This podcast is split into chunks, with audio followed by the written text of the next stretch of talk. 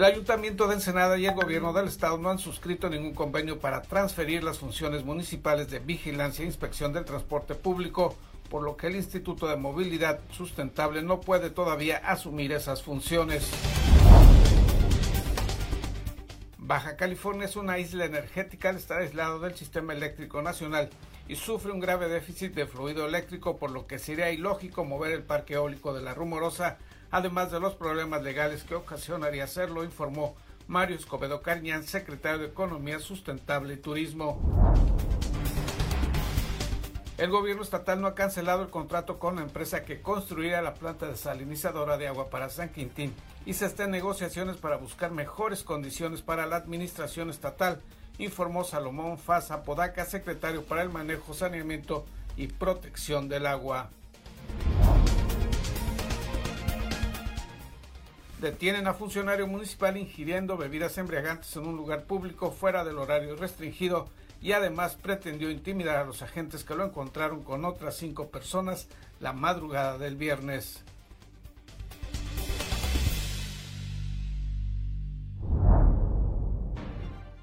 Aunque Baja California continúa en semáforo rojo, se anuncia que los templos religiosos podrán reiniciar actividades bajo protocolos sanitarios muy estrictos y solo con el 25% de las respectivas capacidades de sus sitios de culto.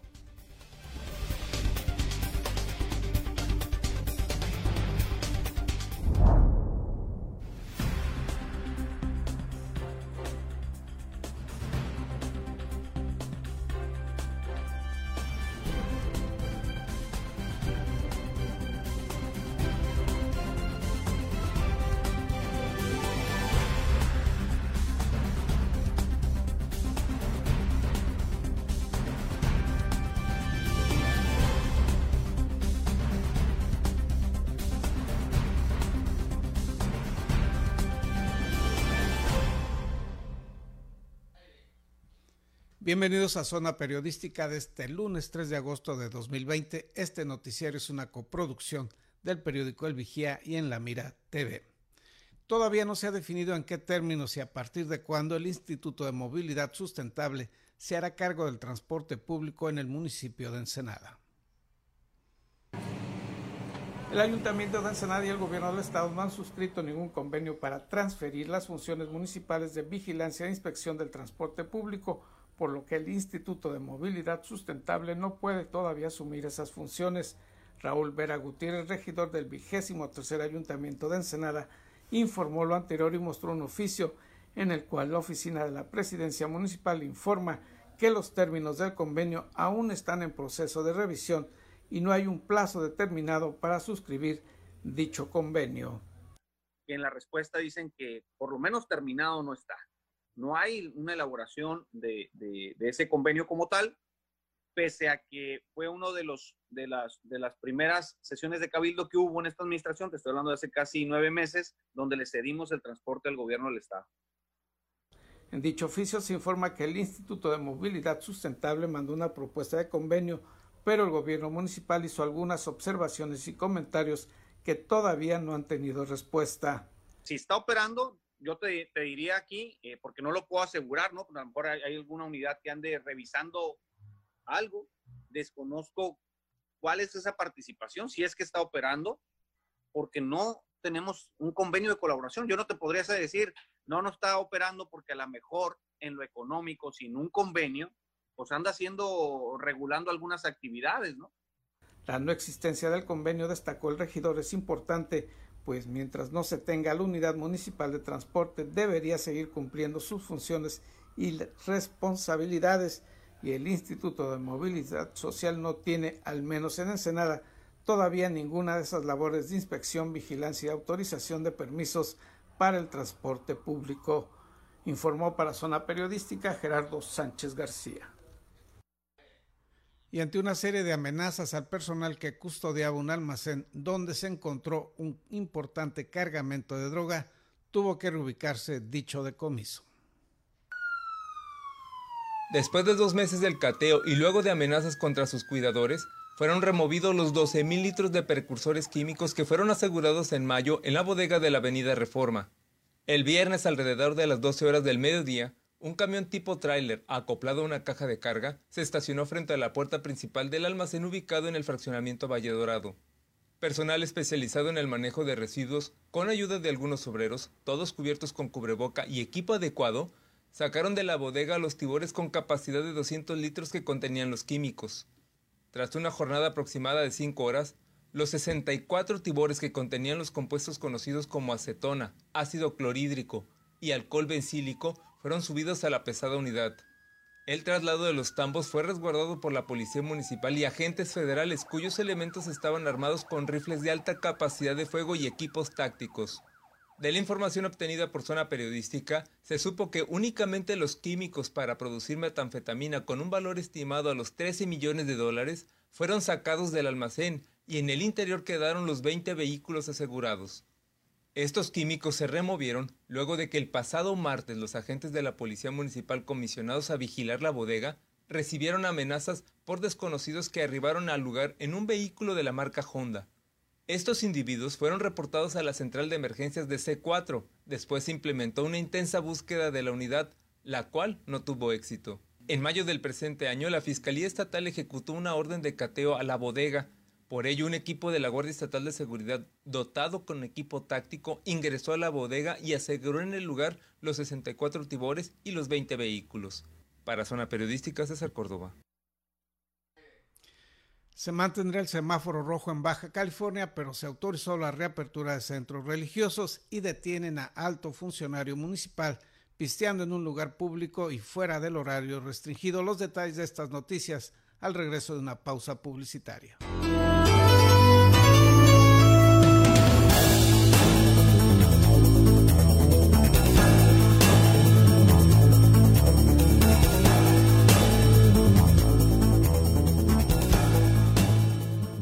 Hola, soy Gerardo Sánchez García y te invito a ver en La Mira TV, la plataforma digital de Ensenada. Síguenos a través de nuestras redes sociales.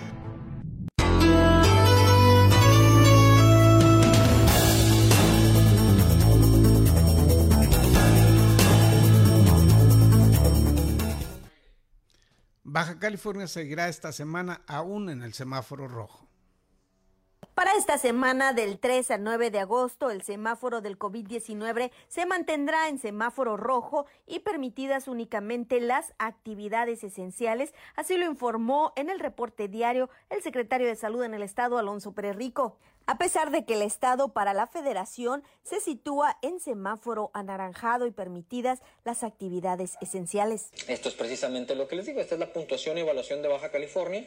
El gobierno federal nos pone en coloración naranja, sin embargo, en Baja California continuaremos haciendo acciones del semáforo rojo, cuidando mucho precisamente los casos activos.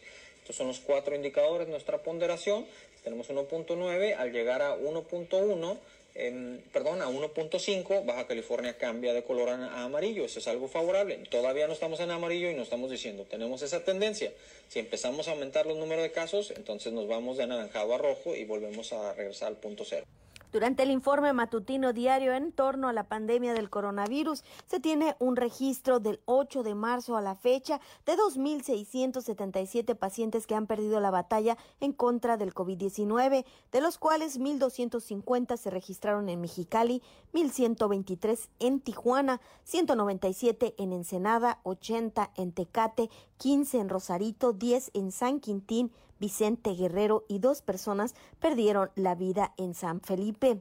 Hasta la fecha se han acumulado 13.712 mil casos de coronavirus, distribuyéndose en Mexicali 7.023, en Tijuana 4.060, en Ensenada 1.578, en Tecate 327, en San Quintín Vicente Guerrero 326, San Felipe 223 y Rosarito 175 casos positivos al COVID-19.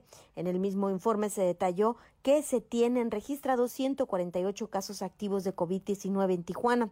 Así lo expresó el secretario de Salud en el estado, Alonso Pérez Rico. Presentó un incremento en sus casos activos, de los cuales subieron a 546 registrados en Baja California.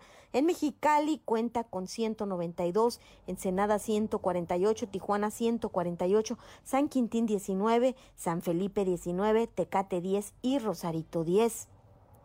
Informó Ana Lilia Ramírez. Y esta es la situación del COVID-19 en Baja California, de acuerdo al reporte de la Secretaría Estatal de Salud en las primeras horas de este lunes.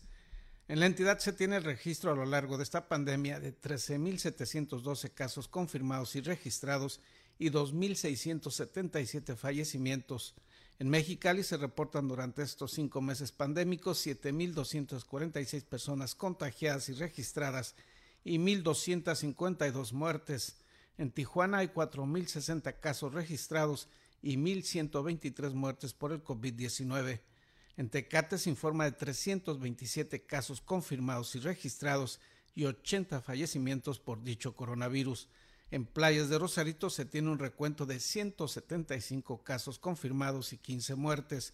En Ensenada, a lo largo de esta pandemia, se han registrado y confirmado 1.904 casos confirmados y hay 207 fallecimientos a causa del COVID-19. Repetimos esto de acuerdo al último corte informativo de la Secretaría de Salud. Y los sitios de culto y las diferentes religiones podrán ya reabrir sus actividades bajo estrictas normas sanitarias y de higiene. Tras cuatro meses de permanecer cerradas, las iglesias y cultos religiosos reabrieron sus puertas este domingo, pero únicamente con una capacidad para 25% de recepción de los feligreses en Baja California. Así lo informaron autoridades estatales. A partir de hoy, este, las iglesias estarán atendiendo con un... a los fieles, ¿no? Este, al 25% de su capacidad con cubrebocas, con el sano distanciamiento.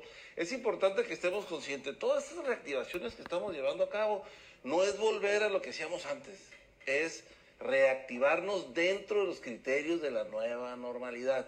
No, no vamos a, volver a hacer exactamente lo que queremos, o cuando menos no hasta ahorita. Entonces será importante que nos cuidemos. Cada uno de los centros de culto se han comprometido con un protocolo que nos han planteado ante la Secretaría de Salud, Economía, Trabajo y es importante que nos sujetemos a ese protocolo. No aflojemos porque no queremos rebrotes, no queremos este, eh, más contagios.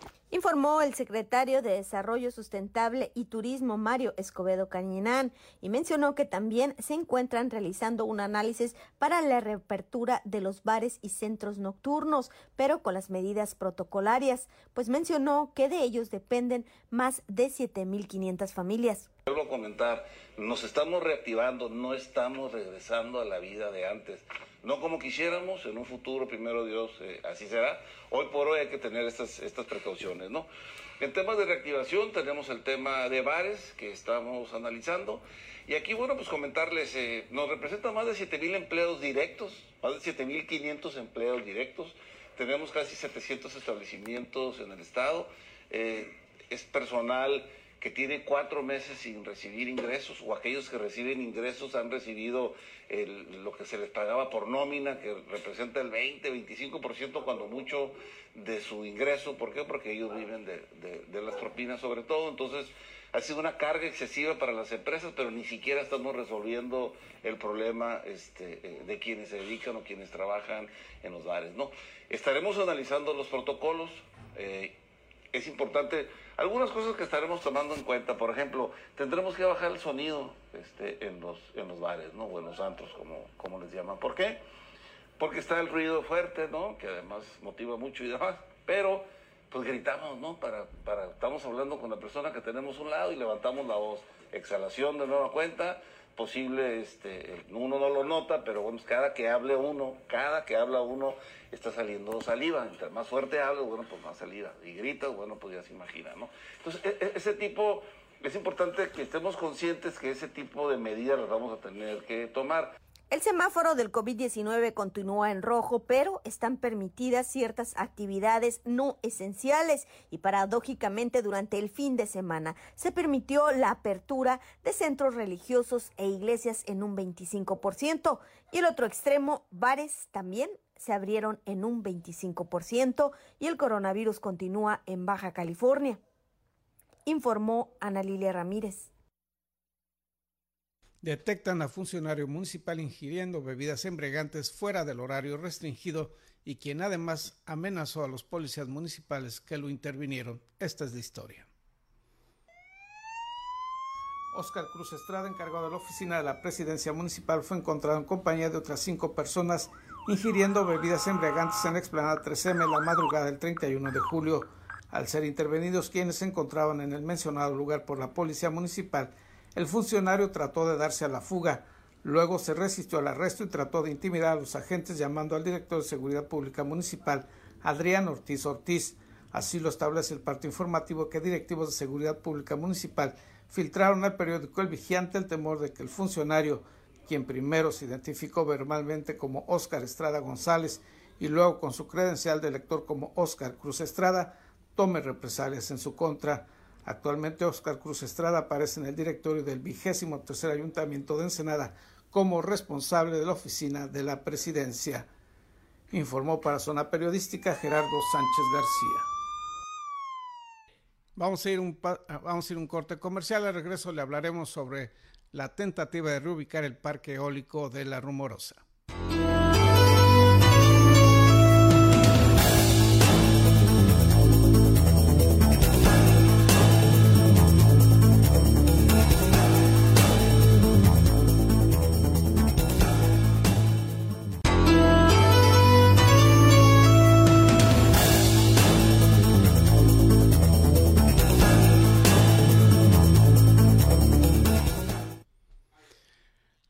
Las torres eólicas de la Rumorosa, por mucho que supuestamente afene el paisaje de esa zona, sería algo ilógico y posiblemente hasta ilegal, señaló el secretario de Economía Sustentable y Turismo, Mario Escobedo Cariñán.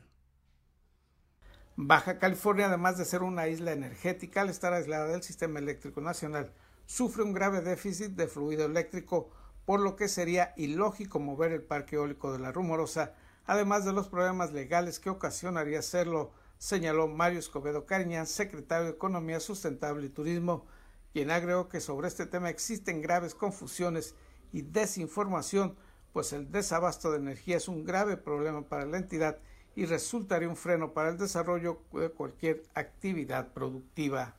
Uno, eh, que como Estado recordar que no formamos parte de la red nacional, entonces, la normativa que genera la Secretaría de Energía, la Comisión Federal de Electricidad, el SENACE, eh, pues debe diferenciar al Estado de Baja California. ¿Por qué? Porque tenemos la necesidad de generar energía. Hoy, hoy por hoy estamos cortos en esta época del año. Destacó al respecto el proyecto Baja California Genera, que busca promover la instalación de una planta fotovoltaica solar que abastecería la energía que requiere el bombeo de agua del acueducto Río Colorado. No solo dijo es el ahorro que se tendría en cuanto al gasto en la operación de ese sistema de distribución de agua, sino también por la promoción de inversiones en el área de energías limpias que requiere Baja California.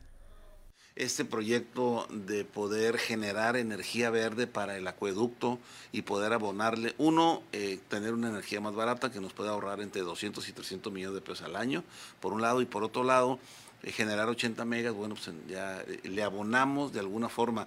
Esto no resuelve el problema de suministro de agua ni resuelve el problema de, de, necesidades en términos energéticos, pero sí es un paso importante hacia la soberanía energética del Estado. En torno a la reubicación del parque eólico de la Rumorosa, enfatizó que aunque se estableciera el decreto de esa zona como patrimonio cultural o natural, habría que recordar que ninguna ley es retroactiva por lo que si la instalación se hizo en apego a las normas y ordenamientos establecidos, sería muy complejo jurídicamente reubicar las torres eólicas. Informó para Zona Periodística Gerardo Sánchez García. Sin cancelarse de forma definitiva el contrato para construir una planta desalinizadora para San Quintín, esta es la información. El gobierno del estado no ha cancelado aún el contrato con la empresa que deberá construir la planta desalinizadora de agua para San Quintín y se está en negociaciones para establecer condiciones más favorables para la administración estatal. Salomón Faza Podaca, secretario para el manejo, saneamiento y protección del agua, explicó que está en conversaciones con la empresa Kenton, ganadora de la respectiva licitación, para decidir si se continúa o no con la construcción de dicha planta es un tema de agua y está en mi cancha. ¿Sí? Entonces no sea, no podría yo confirmarte que la obra está cancelada. O sea, hasta que está en proceso de revisión y posiblemente se continúe. Antes de cancelar debemos tener una propuesta. No podemos anunciar una cancelación de una obra que ya estaba licitada y contratada sin tener una respuesta o una solución, dijo el funcionario. Eh, estaremos en un proceso donde ya tenemos que definir si continuamos con el proyecto o no. Eh, pero antes de cancelarlo tenemos que tener una propuesta. No podemos anunciar la cancelación de una obra que ya estaba contratada y licitada sin, sin tener una respuesta a los ciudadanos de una solución.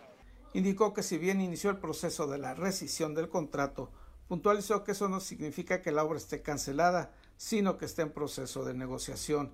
El titular de la conocida como la Secretaría del Agua enfatizó que los puntos esenciales del convenio no podrían modificarse y se está revisando cuáles son los ajustes que dentro del marco legal y lo más conveniente para el gobierno estatal pudieran realizarse. Informó para Zona Periodística Gerardo Sánchez García. Con lo anterior concluye la edición de hoy. Le deseamos que tenga una excelente semana y le recordamos que seguimos aún en semáforo rojo, así que haga todo lo posible, todo lo necesario para mantenerse en su casa.